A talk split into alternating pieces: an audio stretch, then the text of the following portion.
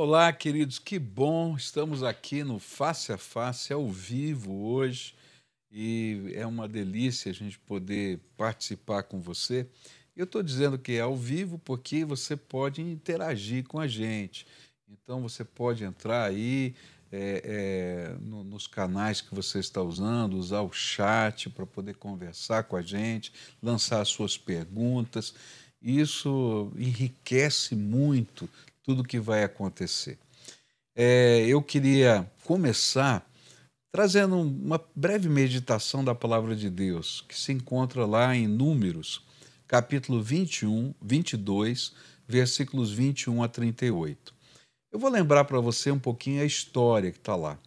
É a história de um profeta que é muito interessante, ele é controvertido, chamado Balaão. E esse homem recebe um convite do rei de, de o rei Balaque, que, que o convida para lançar uma maldição sobre o povo de Israel. E então ele está seguindo aquela rota em direção a, aos amalequitas ali para poder fazer esse trabalho. E nesse contexto, ele é impedido, porque a sua mula impede emperra no caminho, porque ela começa a ver o anjo do Senhor com a espada desembanhada. E ela então, para proteger o seu dono, ela para no caminho e desvia-se para o campo. Num outro contexto, o anjo do Senhor aparece outra vez com a espada desembainhada e ela está entre dois vinhedos e ela aperta o pé de Balaão contra o vinhedo e esse, já enfurecido, a fustiga mais uma vez, porque ela estava desobedecendo o profeta. Pela terceira vez, ela agora impedida de ir adiante para proteger o seu senhor, o dono dela, ela cai no chão sem cair por cima do profeta, ao contrário, deixando o profeta amaciar a sua queda sobre ela e assim mesmo apanha. E aí então Deus abre a boca da mula para conversar com o profeta. E é interessante porque o profeta e a mula conversam e a mula pergunta: Olha, eu já fiz isso com você, já é, é por que, que você está me batendo? E aí o Balaão vai dizer: Olha, você me humilhou aqui, e vem essa conversa toda até que Deus abre os olhos do profeta e ele enxerga o anjo do Senhor, cai de joelhos, e então ele ouve a mensagem desse anjo que diz: Olha você está indo contra a minha vontade. Ele diz, então agora estou parando, estou desistindo. Ele diz, não, você vai, mas só fale o que eu mandar para você, o que Deus mandar para você.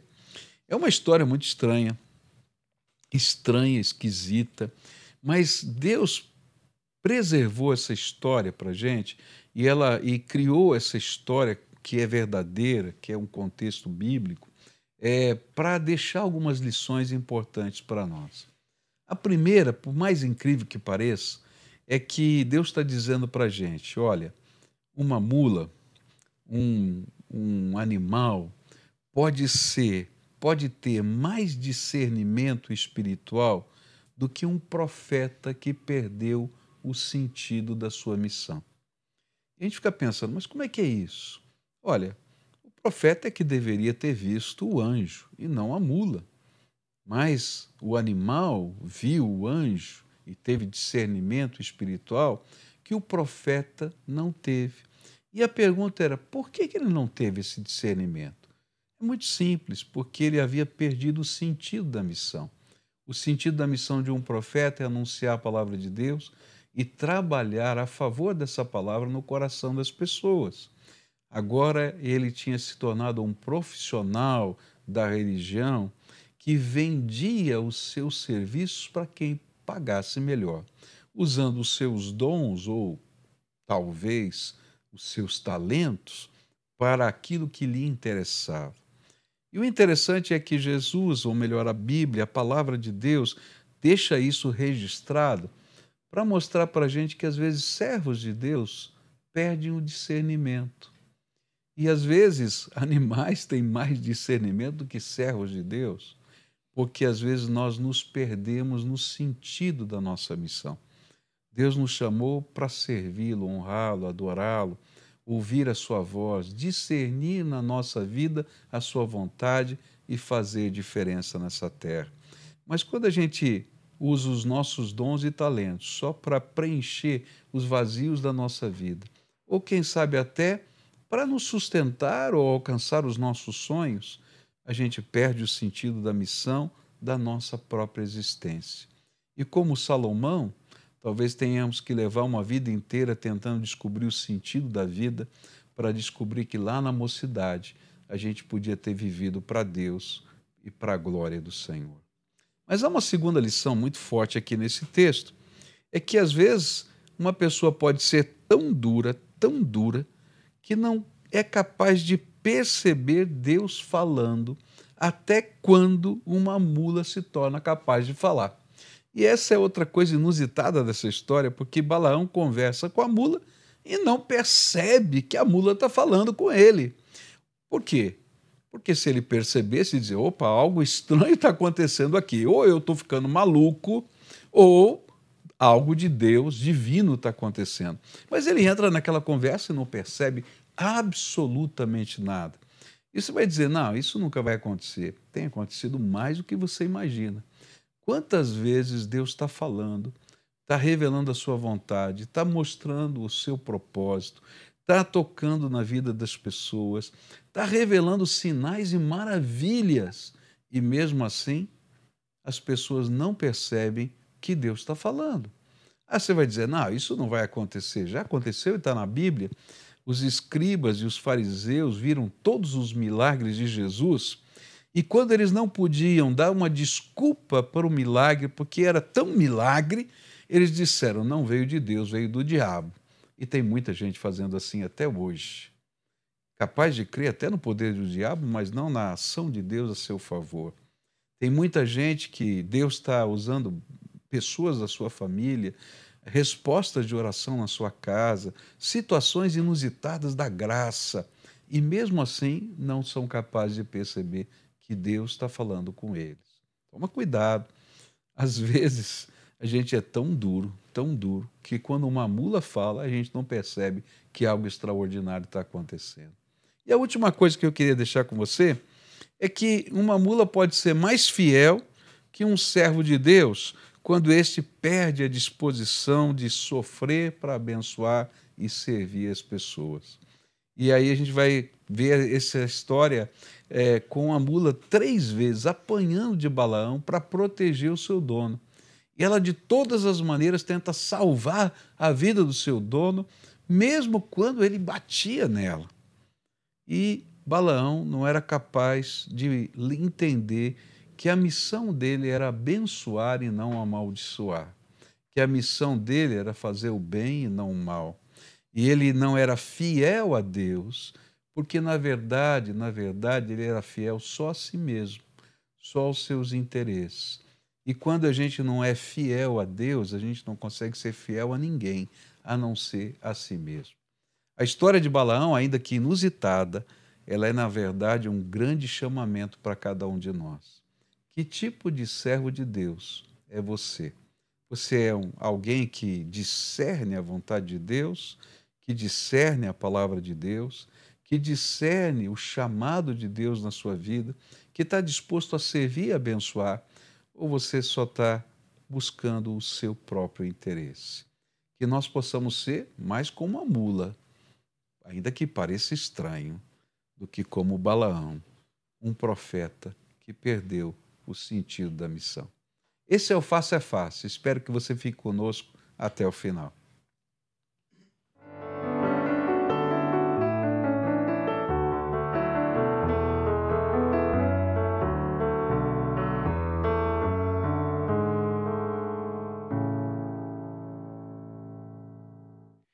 Que alegria estarmos de volta em mais um Face a Face, dessa vez ao vivo e hoje a gente tem um convidado, meu Deus, ele com certeza você não, pode não saber, mas ele impactou muitas vidas. Às vezes você, os seus filhos ou os filhos dos seus filhos. Olha, a gente está aqui com o Tad, Carlos Tadeu Grisboski. É um nome complicado, mas ó, mais conhecido como Carlos Catito. Ele é casado com Dagmar há 41 anos, pai de Sabine e Lucas, sogro de Guilherme e Bárbara, avô de Clarice, Matias e Leopold. É formado em psicologia pela Universidade Federal do Paraná, especializado em terapia familiar pelo Centro de La Família, é em Quito, Equador. Mestrado em psicologia da infância e adolescência pela UFPR, doutorado em linguística aplicada pela UFPR. Autor de vários livros, sócio-diretor do Instituto Filéu de Psicologia, coordenador de cursos de extensão e pós-graduação da Associação Brasileira de Assessoramento e Pastoral da Família, EIRENE do Brasil, presidente do EIRENE Internacional, professor coordenador dos cursos de especialização em terapia familiar em aconselhamento pastoral familiar professor adjunto do Centro Evangélico de Missões, SEM, em Viçosa, Minas Gerais, professor colaborador da Universidade Teológica Sul-América, em Londrina, e olha, criador do personagem infantil Smilinguido. Olha, para mim esse foi o mais impactante. Co-criador dos personagens do projeto Selvação, com prêmio ABEC 2002 de Melhor Literatura Juvenil, articulista da revista Ultimato, seção sobre família, juntamente com a sua esposa, é, conferencista nacional e internacional. Esse convidado, olha, agora é com o senhor, pastor. Uau! Catito, que prazer ter você aqui, amigo de muitos anos, né? Desde que cheguei aqui em Curitiba, a gente já se conhece, já se viu, já nos cruzamos em vários lugares, já participamos de vários congressos juntos. Que privilégio tê-lo aqui. Seja bem-vindo, viu, querido? Obrigado, pastor. Qual é uma honra poder estar aqui, estar partilhando, conversando com vocês e realmente muito tempo que a gente já se conhece. É verdade. É, isso. Ah, Bom, desde a, desde a pré-escola, né? Não, não, é... não chega tanto, não chega tanto. Mas eu pensei que você ia falar da pré-história, né? Mas tudo bem. Vamos lá. É, vamos mudar de assunto, que não fica muito grave aqui, né? Gatito, eu sempre pergunto para as pessoas que nos visitam aqui, que eu acho que é sempre uma oportunidade da gente é, incentivar a fé, ainda que a gente vai tratar de outros assuntos. Como é que foi a experiência sua? né, de conversão a Jesus Cristo, de entrega da sua vida. Eu acho que é uma maneira da gente reafirmar a importância da salvação em Cristo Jesus. Essa é uma história bem interessante. É uma história bastante diferente. Sim. É, já na, eu venho de uma família que minha mãe era uma católica nominal, meu pai era ateu convicto. Poloneses. Poloneses uma mistura de poloneses com alemães. A parte da mãe mais alemães, parte do pai mais poloneses. Mas era uma boa mistura entre poloneses e alemães. E já na minha adolescência, é, estudando inclusive num colégio católico, é, eu já me declarei ateu. Seguindo o modelo do pai. Então. Seguindo muito o modelo do meu pai. E, e o seu pai tinha, tinha assim, uma visão ateísta mais é, leninista, alguma coisa assim, ou não tinha nada a ver com não, isso? Não, não tinha. Mas eu tenho uma foto minha com 13 para 14 anos lendo o livro dos pensamentos de Mao Tse Tung. Tá. Tem uma foto minha nessa época aí. E aí eu conheci uns, uns amigos na, na praia, umas férias de praia, e me convidaram a participar de um grupo de jovens. Eu comecei a participar do grupo de jovens, achei interessante é, especialmente uma menina que tinha lá que era interessante. Hum, né? Aí, hum. Mas foi, foi. Eu frequentava, as pessoas falavam e tal, e aquilo, aquilo não me convencia muito. Até que um ano depois de frequentando o grupo de jovens, fui a um retiro, era um, uma época de janeiro, nesse retiro eh, tinha um tempo, que eles chamavam logo depois do café da manhã, um tempo a sós com Deus. Cada um pegava sua Bíblia e ia lá eu, eu, eu tinha uma Bíblia naquela época que eu ganhei no, no tempo de ginásio de um colega de, do um colégio católico, eu me declarei ateu e ele me deu uma Bíblia porque ele é a testemunha de Jeová. Ele me deu uma Bíblia testemunha de Jeová. Eu peguei essa Bíblia e tal, e era sós com Deus, me sentei debaixo de uma árvore e nisso começou um vento, uma ventania, uma ventania, uma ventania muito forte. E aí veio um, na minha mente uma pergunta: Você está vendo vento? Eu olhei, obviamente que eu estou vendo vento, está aí, está fazendo estardalhaço, uma ventania forte. Passou alguns segundos, a pergunta repetiu: Está vendo o vento? Eu me incomodei. Claro que eu estou vendo o vento, que pergunta boba que vem à minha mente. Quando é a terceira vez a mesma pergunta, Uau. aí eu parei e disse: Espera, deixa eu pensar um pouquinho. Parei, pensei, pensei, pensei. Não, eu não estou vendo o vento, eu estou vendo só o efeito que o vento faz. Eu estou vendo as folhas, as árvores inclinar, a poeira levantar. Eu não estou vendo o vento. E aí, essa voz disse: assim é com Deus. Você pode não ver Deus, mas você pode ver todos os efeitos que ele faz na vida de uma pessoa. Que incrível! E eu sozinho, debaixo de uma árvore, disse: então eu quero experimentar isso. Que benção, que coisa gostosa. Não foi nenhum apelo, não foi nada, foi olhando o vento. E aí, o próximo passo? Aí o, o líder do grupo de jovens naquela época era o pastor, que hoje pastor, Hans Udo Fuchs. Puxa vida, o Hans. O Hans. O Hans foi o meu primeiro discipulador, mentor espiritual. Ele era primo da minha esposa também. E eu tenho, temos um carinho, uma amizade até hoje, muito querido. E aí foram os primeiros passos. Quando eu falei isso, as pessoas olhavam, não acreditavam muito. E ele foi o primeiro e disse: Não, eu acredito em você, vamos estudar a Bíblia junto. E aí a gente começou a estudar a Bíblia junto. Começamos pelo, com o pé esquerdo, porque ele começou estudando, fazendo discipulado comigo, estudando o livro de Apocalipse. Uau! Eu vou bater um papo com esse meu amigo Hans, olha só. Mas foi muito bom, foi muito bom. E, e aí, logo. Ele pensou assim: se, se, esse aqui é questionador, vamos, vamos bater de frente agora. Ele tinha um livro grosso, assim, de não sei quem, era um cara da Idade Média, e ele estava entrando no seminário Batista, na Faculdade Batista, lá em São Paulo, sim, que ele fez. Sim. Nós estudamos juntos na Faculdade de São então, Paulo. Então, e aí, acho que ele estava empolgado com a leitura. Ele disse, vamos estudar isso aqui junto. E aí nós ah. estudamos o livro ah. do Apocalipse. Naquele tempo era tradutor. Talvez ele estivesse trabalhando para traduzir o livro. Vamos ver. Talvez. que coisa maravilhosa, né? Agora fala um pouquinho né, do, do, do Catito é, convertido, que se torna profissional como psicólogo e com especialização em tema de família. eu me converti um ano. Uh, no ano que eu me converti, eu estava fazendo o preparatório para o vestibular. E minha, eu fiquei tão empolgado com a minha conversão e com uh, tudo aquilo. Houve uma mudança tão grande que eu fui ao meu pastor, o pastor Fred Borson, e disse: Pastor, eu, eu quero ir para o seminário. Pastor, e ele muito sabiamente disse: Tito, converse com os seus pais. E eu cheguei ao meu pai e disse, pai, eu quero ir para o seminário. E meu pai disse, não, de jeito não quero filho meu ao seminário. Meu filho tem que fazer faculdade, vai, vai ter uma profissão, não quero... Meu pai era ateu, né? Tinha sua, suas restrições.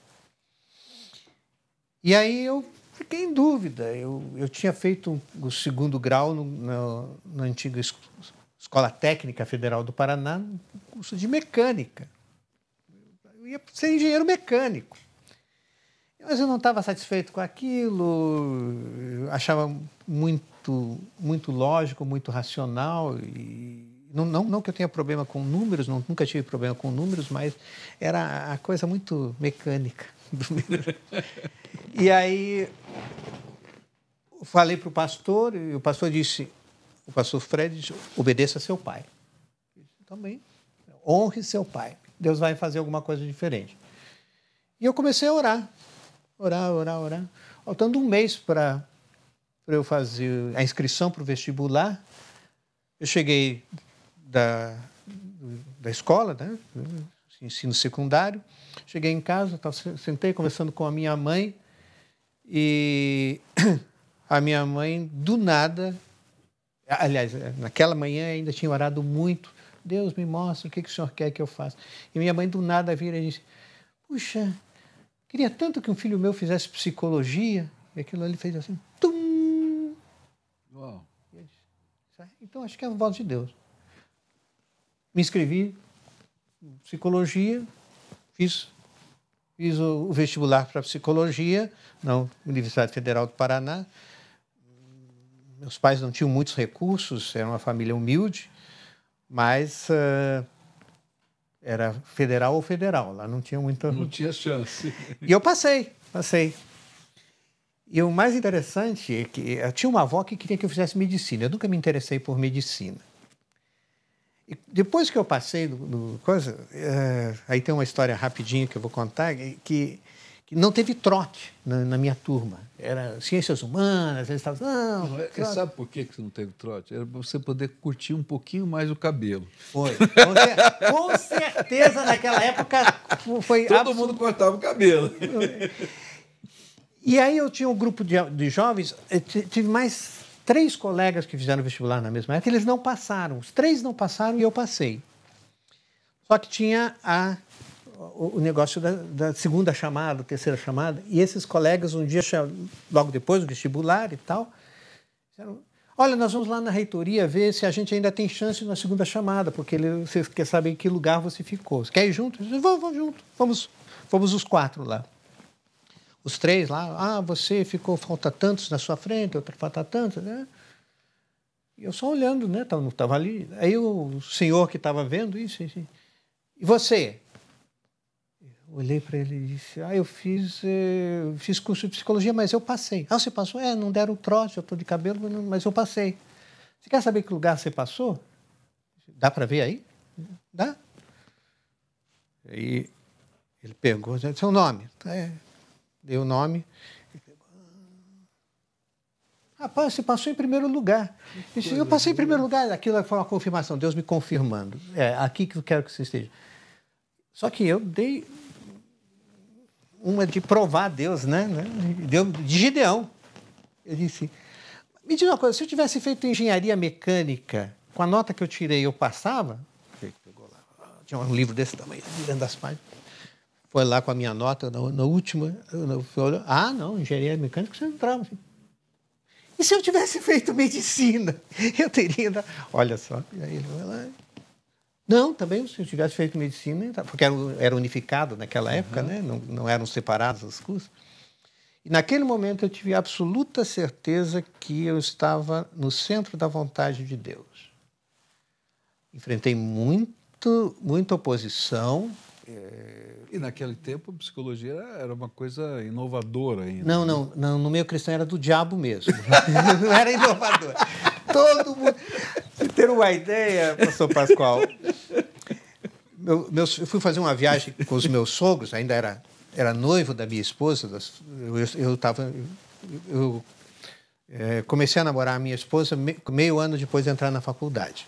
E aí, uma viagem que nós fomos fazer, meu sogro foi visitar uns missionários alemães no interior que trabalhavam com os índios caingangue. E, e aí ele chegou lá e me apresentou. Esse aqui é o namorado, noivo da minha filha e tal. E a esposa do missionário olhou assim para mim e disse: E o senhor estuda o quê? Eu disse: Psicologia. Ela, ela aquele jeito bem sutil, alemão, ela disse: Então você vai desviar da fé. Uau, eu hum, engoli assim, como? É, né? Não, não, isso, isso não, é do, não é de Deus. Isso, isso coisa não é de Deus. Fiquei quietinho. Graças a Deus a profecia dela não se cumpriu. Não, não, e, é. e, seguimos adiante. Então, essa é a minha história com a psicologia. Foi por aí, é, graças a Deus, porque é, mais tarde, através das orações, do testemunho, meus pais vieram a se converter. É, meus. É, eu já tinha, já tinha terminado o curso de psicologia, daí eu fiz um, um curso mais livre de teologia, mas só para aprofundamento de algumas coisas, assim. Algum, não, não concluí o curso, não fiz num seminário, fiz um curso é, aberto, chamava-se Seminário Aberto Evangélico, sabe? Então, estudei um pouco de teologia, mas, mas só para ter conhecimento mesmo. Que bom. E que benção. Agora, eu estou vendo aqui um livro que você editou, né? É, pela Sinodal aqui. E eu achei muito interessante o título, né? De Santos e de Loucos, a Igreja e a Saúde Mental. É, é, é provocativo, né? De santos e de loucos, toda igreja tem um pouco. Me fala um pouquinho aí sobre a experiência de escrever sobre um tema tão controvertido como esse aqui. Esse tema surgiu já há tempo, é, inquietando meu coração, da minha esposa. Minha esposa é psicóloga também. É, é a segunda formação dela, a primeira em música, mas depois ela teve um acidente e não pôde continuar na, profissão, com violoncelista. Uhum. Ela fez a faculdade de psicologia já há muitos anos. Então trabalhamos juntos. E uh, nos inquietava, e nos inquieta, não, não, não só colocar no passado, né, de como uh, em muito do ambiente cristão entra muito o que eu chamo de psicologismo. Né? Das pessoas é, quererem já é, interpretar o comportamento dos outros em termos de psicologia e etc. e tal, e pá. E, e, e, especialmente hoje há uma indústria que eu chamo uma indústria de, de diagnósticos, de rótulos. A criança um pouquinho mais agitada, não, tem TDAH. É. Ah, ah, hoje eu criança é um pouquinho mais retraída, é, tem, tem, é autista, é autista, TIA, tem transtorno do espectro autista. O adolescente se comporta como adolescente, ele tem transtorno opositor desafiador. E, e esquecem de ver a criança, esquecem de ver o adolescente, esquecem de ver a pessoa por trás desses rótulos. E a ideia é que a igreja precisa resgatar isso, da visão do outro como Imago Dei, imagem de Deus. E não, não ficar tanto atento a rótulo. É, eu digo, a criança que chamam de autista, por quê? Porque a criança cresce quando o pai chega em casa, vai para o seu celular, a mãe vai para o seu celular, cada um fica lá e a criança fica sozinha. Daí ela começa a aprender que como minha esposa relata aqui, até no próprio livro, uma experiência que ela viu, estava sentada já há algum tempo, né? ela sentada vendo os netos brincar num, num parque de parquinho desses, e uma mãe no celular. E vinha a filha, começava, e a mãe disse, vai, vai, vai, vai brincar no celular. E a criança voltava, é, a terceira ou quarta vez, a mãe virou para a criança e disse assim: Mas você é muito chata mesmo, hein? Chegar em casa você vai ver, vou te castigar criança ficou encolhidinha e a mãe no celular. Ou seja, o que, que essa criança recebe de informação? Que ficar quieto no celular, no seu mundo e não entrar no mundo dos outros é bom. Tentar interagir com o outro é ruim. Aí quando ela começa a repetir esse comportamento, ela é autista. É, é de se pensar, não? Nós temos que chegar aqui agora do no, horário do nosso intervalo aqui, mas eu queria deixar uma pergunta aí no ar aí para você, para quem está nos assistindo, para a gente voltar com ela, né? Como é que nesse contexto desse caso que você falou e nos outros casos, né, que a gente está vendo aí na sociedade, a gente resgata o Imago Dei?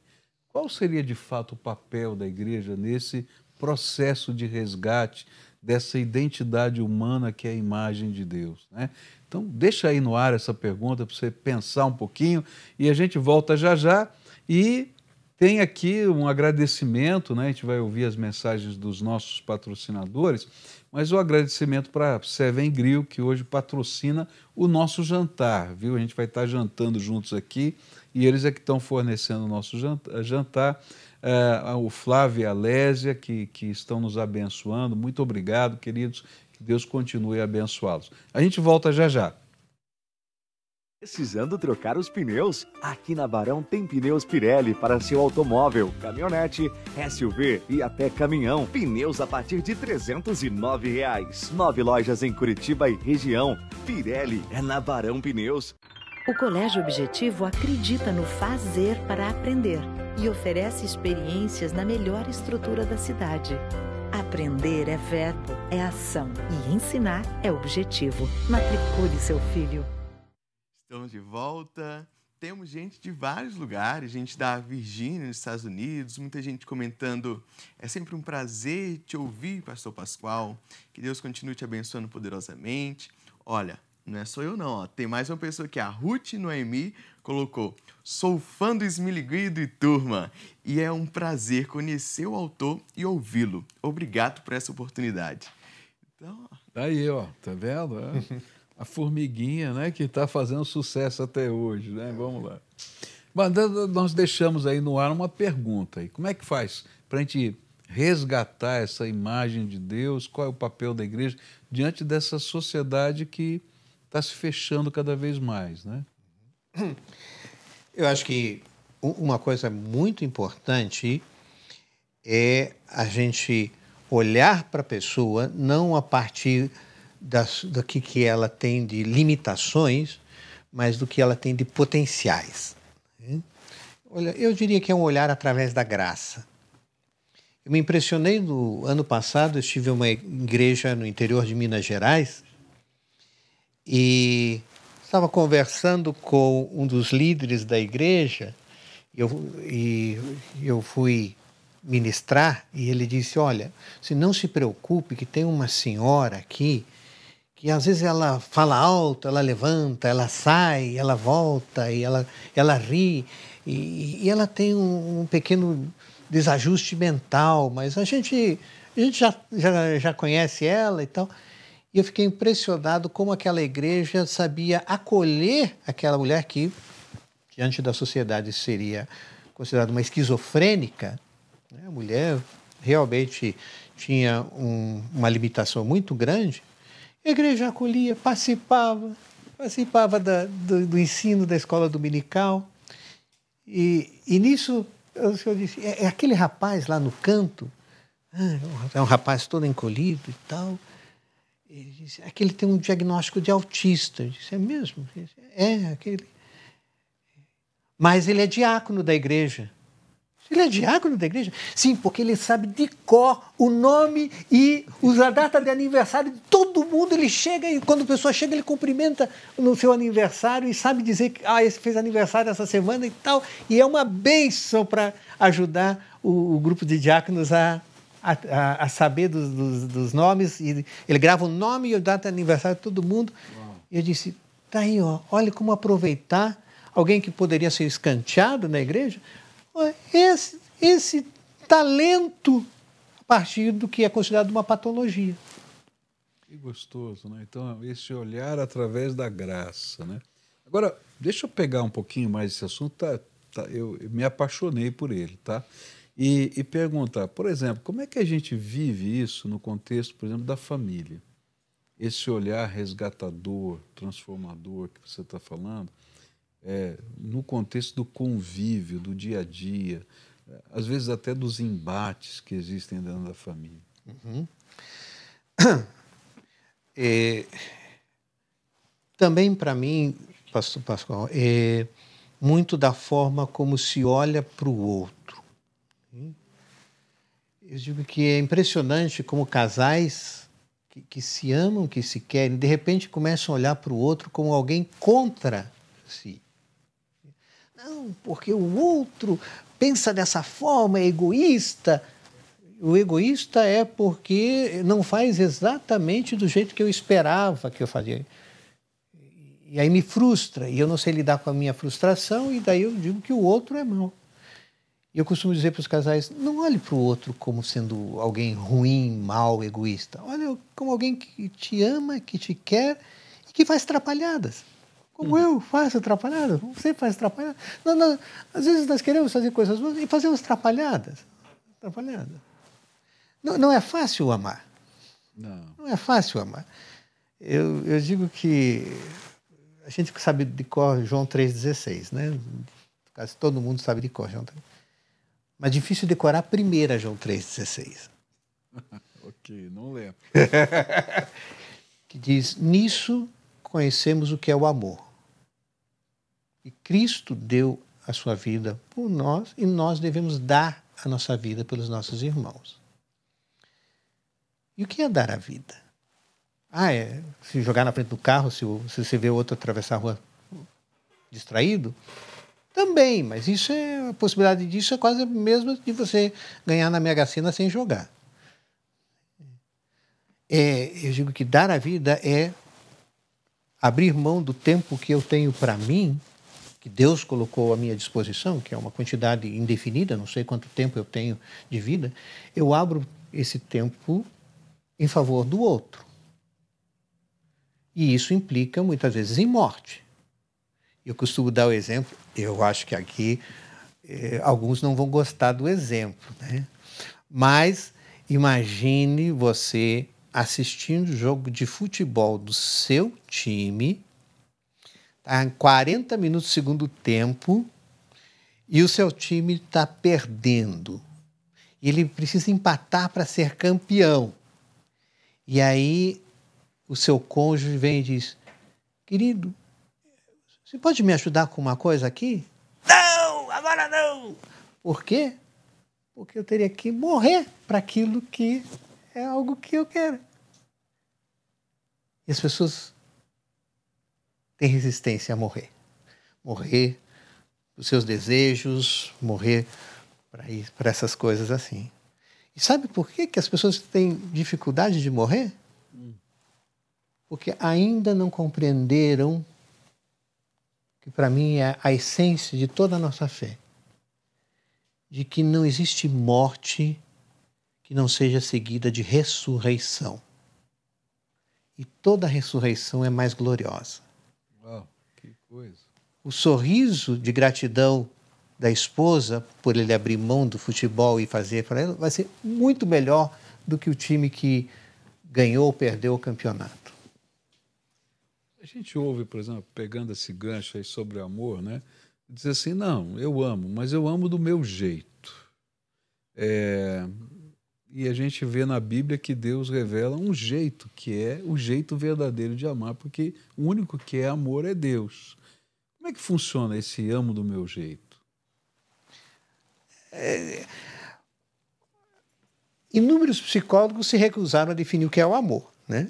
Até, até o Freud disse que ele não queria falar sobre esse assunto porque era muito complexo. Então, eu creio que aí eu, eu entro um pouquinho na, na minha área de linguística, que eu estudei, é, é uma questão de, de, como definimos o termo. Né? É, Para mim, amor é uma coisa só, é Deus. Deus é amor, uhum. que se encarnou na pessoa de Jesus Cristo. Eu amo ao outro, eu tenho que estar disposto a morrer, como Cristo morreu, e, e, e doar-me. É, amor, para mim, é essencialmente entrega, doação e sacrifício. Não é romantismo. Assim. Mas isso gera, na verdade, aproximação, vínculo, e essas outras coisas. A verdadeira intimidade. A verdadeira intimidade. Legal, bacana. Bom, vou fazer uma mudança aqui um pouquinho, né? A gente falou aí dos santos e loucos. Agora queria falar sobre essa sigla aqui, CCP, não, CPPC. Que que é negócio é esse que você aí é, faz parte, Irene, enfim, dá uma explicada aí para gente. CPPC é a sigla de Corpo de Psicólogos e Psiquiatras Cristãos. Essa é uma organização que existe no Brasil todo desde 1976. E eu ingressei nela ainda como estudante de psicologia. Os primórdios dessa organização, que tem como objetivo fazer um, uma leitura, uma interface entre a fé cristã e a psicologia. O que, que é a, a fé cristã e a psicologia tem de elementos comuns? Como é que a gente vê isso? isso? Foi uma reação daquela ideia da, da missionária alemã que disse que ia se desviar da fé? Não, não, não, não. Não. O CPPC começou num congresso missionário da Aliança Bíblica Universitária, aqui em Curitiba, por sinal, mas eu não estava nesse congresso. Eu entrei no CPPC um ano depois. Começou, acho que com a Geo, né? A, a Geo, Lisboa, Lisboa e né? o Uriel Eckert, os pioneiros, e mais alguns outros. É, estava naquele congresso também o Guilherme Falcão é, e outras pessoas. E então o CPPC cresceu, se desenvolveu e faz, promove é, encontros, debates e etc. com isso. É, e mais recentemente desenvolveu um projeto que chama-se a Bíblia Conselheira, que uma equipe de uns 20 membros do CPPC, o CPPC hoje tem cerca de 500 psicólogos, psiquiatras espalhados pelo Brasil inteiro. E desses, uns 20 dos mais antigos, então foram convidados pela Sociedade Bíblica do Brasil a fazer todo um, um comentário da Bíblia a partir da perspectiva do aconselhamento, e que ficou muito interessante, chama-se a Bíblia Conselheira. E a gente produz material, encontros, congressos com esse objetivo: olhar a psicologia e a fé cristã naquilo que tem de comum e fazer essa costura que nós chamamos de psicoteológica. Ok. E, assim, qual foi o resultado da, desse movimento? Vamos, porque esse é um movimento que permanece. É, quais que você consegue fazer a leitura é, do produto disso? Vamos dizer, tantos anos de, desse corpo, essa interação? Quais foram os resultados? É isso. Aí, realmente, to, todos esses anos, o que resultou disso foi, ah, primeiro, um, um, apoio muito grande a um, sem números de psicólogos cristãos que estavam que entravam nas, nas, faculdades e eram bombardeados com um monte de ideias e aí botavam em questionamento a fé. E a gente reunia e dizia não a gente mantém a nossa fé a gente e pode fazer uma leitura ver o que que os, os teóricos de psicologia têm de congruente ou de incongruente com a fé cristã. E, e isso serviu desse apoio. Outro lado servimos a igreja em inúmeros congressos nacionais, onde criamos é, momentos que nós chamamos de oásis, né? centros de aconselhamento. As pessoas iam para o congresso, daí ouviam coisas, queriam aconselhamento. Havia sempre uma equipe, em inúmeros congressos que a gente teve, equipes do CPPC dando apoio para aconselhamento e etc. Também ajudamos a criar inúmeros, eh, organizar dentro de, de, igrejas, inúmeros centros de aconselhamento da, dentro das igrejas. E fora cursos, treinamentos, etc., que surgem a partir dos membros do CPPC, organizam, fazem. Então, o CPPC realmente tem marcado a igreja nesses quase 50 anos de existência. Teve um movimento, eu acho que, que, que foi promovido pelo, pelo, pelo corpo, que trabalhava nas igrejas aquilo que eles chamavam de companheiros de julgo. Não sei se foi isso. Companheiros de julgo foi um dos movimentos dentro do CPPC também. Isso já na década de 80, 90, uhum. né? e, e, ajudou muito também a trabalhar aí eh, grupos de relacionamentos dentro das igrejas. E isso foi desenvolvido por uma também das pioneiras do CPPC, Sli Carvalho. Uhum. Teve aí um trabalho muito bonito que eu acho que perdura na igreja em vários movimentos que a gente tem, especialmente as igrejas que trabalham com celebrando a restauração, vive bem essa ideia de companheiro de jogo, uhum. o jogo partilha, oração, caminhada de, de fé e mais caminhada também de, de trabalho na alma, né, de Isso. crescer na alma. E a Irene, o que, que, é esse outro nome aí que está aí, né? Irene é uma palavra grega que Sim. significa uh, paz, harmonia, bem-estar, equivalente ao shalom do hebraico, que eh, foi fundada um pouquinho antes do CPPC, num encontro da Fraternidade Teológica Latino-Americana, com o objetivo de trabalhar eh, líderes cristãos para o fortalecimento das famílias dentro da igreja. E quem esteve à frente desse movimento foi o Dr. Jorge Maldonado, um pastor e psicólogo equatoriano. Eu tive o privilégio de ser formado por ele, e faleceu ano passado. E o Dr. Maldonado então desenvolveu programas e cursos de treinamento para conselheiros familiares, né? chama de assessores familiares. E nós também, paralelamente a isso, desenvolvemos um programa para treinamento de psicólogos que queiram trabalhar com a família, que nós chamamos de terapia familiar, é, que passamos valores que são valores cristãos. Ok, e, e assim, para finalizar esse pedaço aqui, é, qual é a importância né, da psicologia dentro do contexto do cristianismo e do cristianismo dentro do contexto da vida de um psicólogo? É, começando pelo segundo, porque é mais fácil para mim. é verdade. É, eu, eu acho que. Porque você está na psicologia por entender uma vocação divina. Isso. Deus te colocou lá esse foi o sentimento da sua alma, né? Isso. Eu, eu, eu entendo isso a partir de todas as profissões. Acho que todas as profissões devem ser vividas enquanto um chamado divino, seja um engenheiro, seja um médico, seja um psicólogo, seja um pastor. Né? Nós é, exercemos isso é, como uma forma de colocar em prática aqueles dons e talentos que recebemos de Deus. E é interessante que esse é um resgate que é feito justamente é, pelos é, reformadores, né? porque a ideia de trabalho né, na, na, no, no, catolicismo medieval era castigo. Né? E, e, os reformadores vão dar a ideia de, da profissão, do trabalho, como uma expressão dos nossos dons para a glória de Deus. Né? E aí uma, uma virada total aí de perspectiva com relação à vocação, o trabalho de modo geral. E, entendo de que eh, toda promoção de saúde é algo que está indo em, de encontro à vontade de Deus. Deus quer que nós tenhamos vida e vida em abundância. Né? Então, essa promoção de saúde que a gente faz. Né?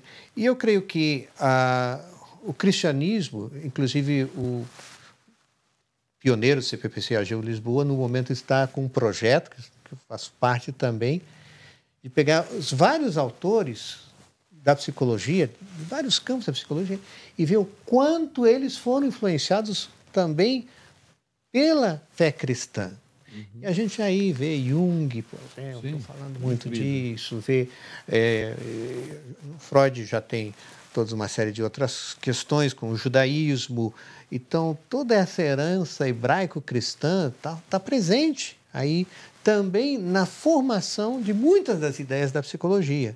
A gente pretende, nesse projeto, lançar um livro mostrando isso. Olha, esse autor aqui, tal. Quando se fala muito do laicismo da psicologia, e a psicologia tem que ser laica, né, enquanto ciência, você precisa entender de que esse laicismo também foi criado a partir de uma série, de uma base. E essa base é de toda uma uh, estrutura hebraico-cristã que uhum. influenciou os grandes autores da psicologia. É interessante você dizer isso que é, a maior expressão de fé, para mim, fé e ciência, é que eu pude ouvir, veio de um professor de teorias e sistemas na psicologia, né? onde ele faz um desenho de uma pizza, chureia uma fatia, marca aquela fatia e diz: Esse aqui é o domínio da fé. Tá? Mas é, não, isso aqui é o domínio da ciência, que eu consegui colocar dentro do método científico, comprovar, testar em laboratório, está tudo aqui. Tá? Isso tudo aqui, se eu só acredito na ciência, eu digo que isso aqui não existe, não existe mais e acabou a ciência. Isso aqui é o domínio da fé, onde eu só posso entrar se eu crer que existe mais para conhecer. Eu falei, olha só que coisa incrível, o domínio da fé é muito mais amplo e permite você ir além e depois, quem sabe, conseguir comprovar pelo método científico. Né? Exatamente, concordo plenamente. e o, nós temos na Bíblia um exemplo disso, uhum. que é o de Moisés. Moisés era um homem criado dentro do palácio do, do, faraó, né? na ciência mais avançada da época, e sabia de que é, no deserto arbustos secos podiam entrar em combustão por causa do atrito do vento. Moisés olhar um arbusto pegando fogo não era absolutamente nada diferente para ele. O que, que foi diferente? Porque ele tinha o conhecimento científico, ele disse: aquele fogo não se apaga. Não se consome. Não se consome. Eu vou ver o que, que é. é só o seu conhecimento científico de, de Moisés é que o leva a Deus. É. Incrível isso. Bom, a gente está chegando no final, e se eu não fizer uma pergunta, eu vou apanhar de todo mundo que está aí. Não é? E a questão é, é, qual foi a sua experiência como foi a sua experiência de criar o personagem esmilinguido?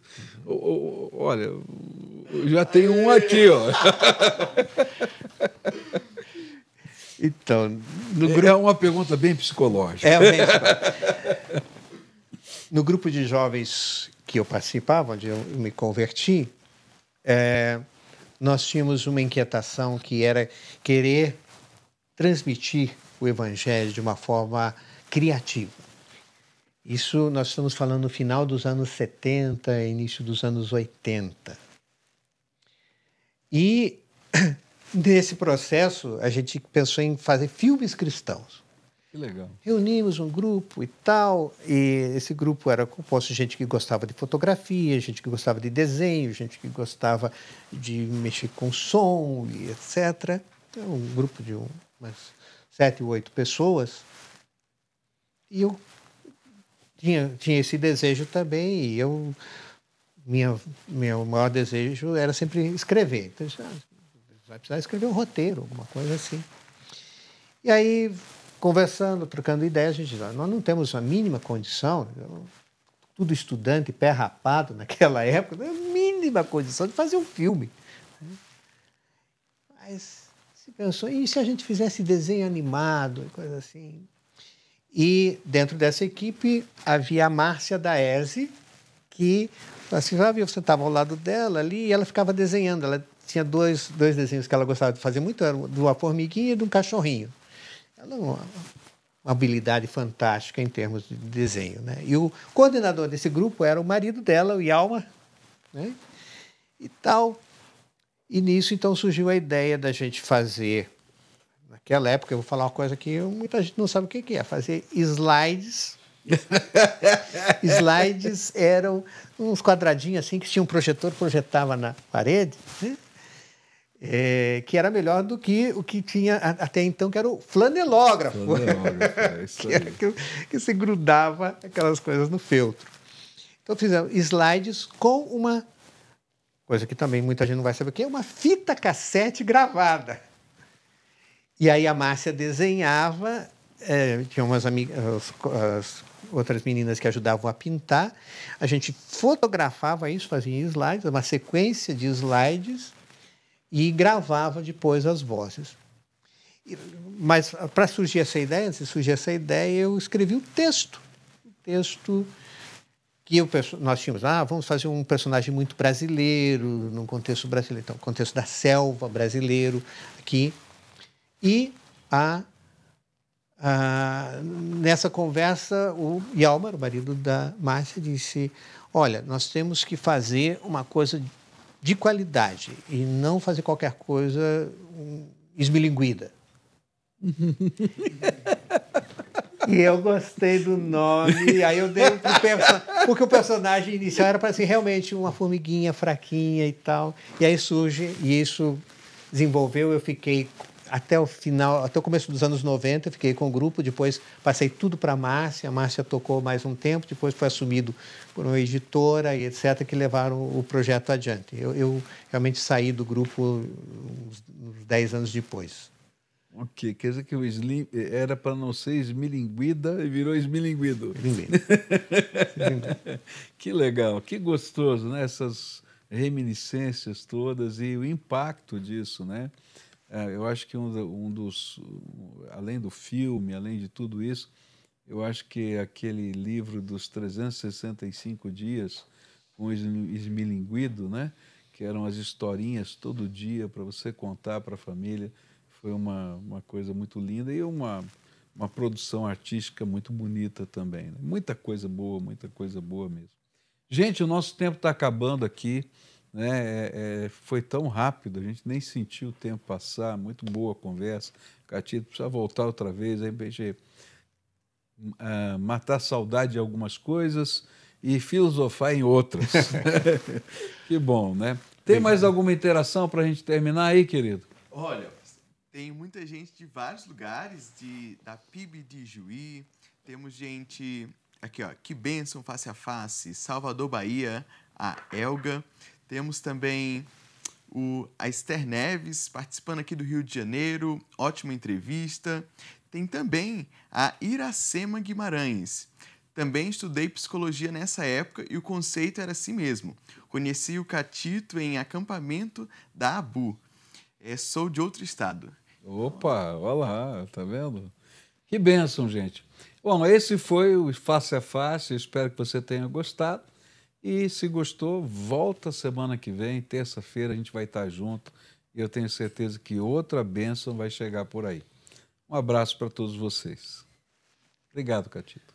Eu que agradeço a possibilidade aqui, pastor.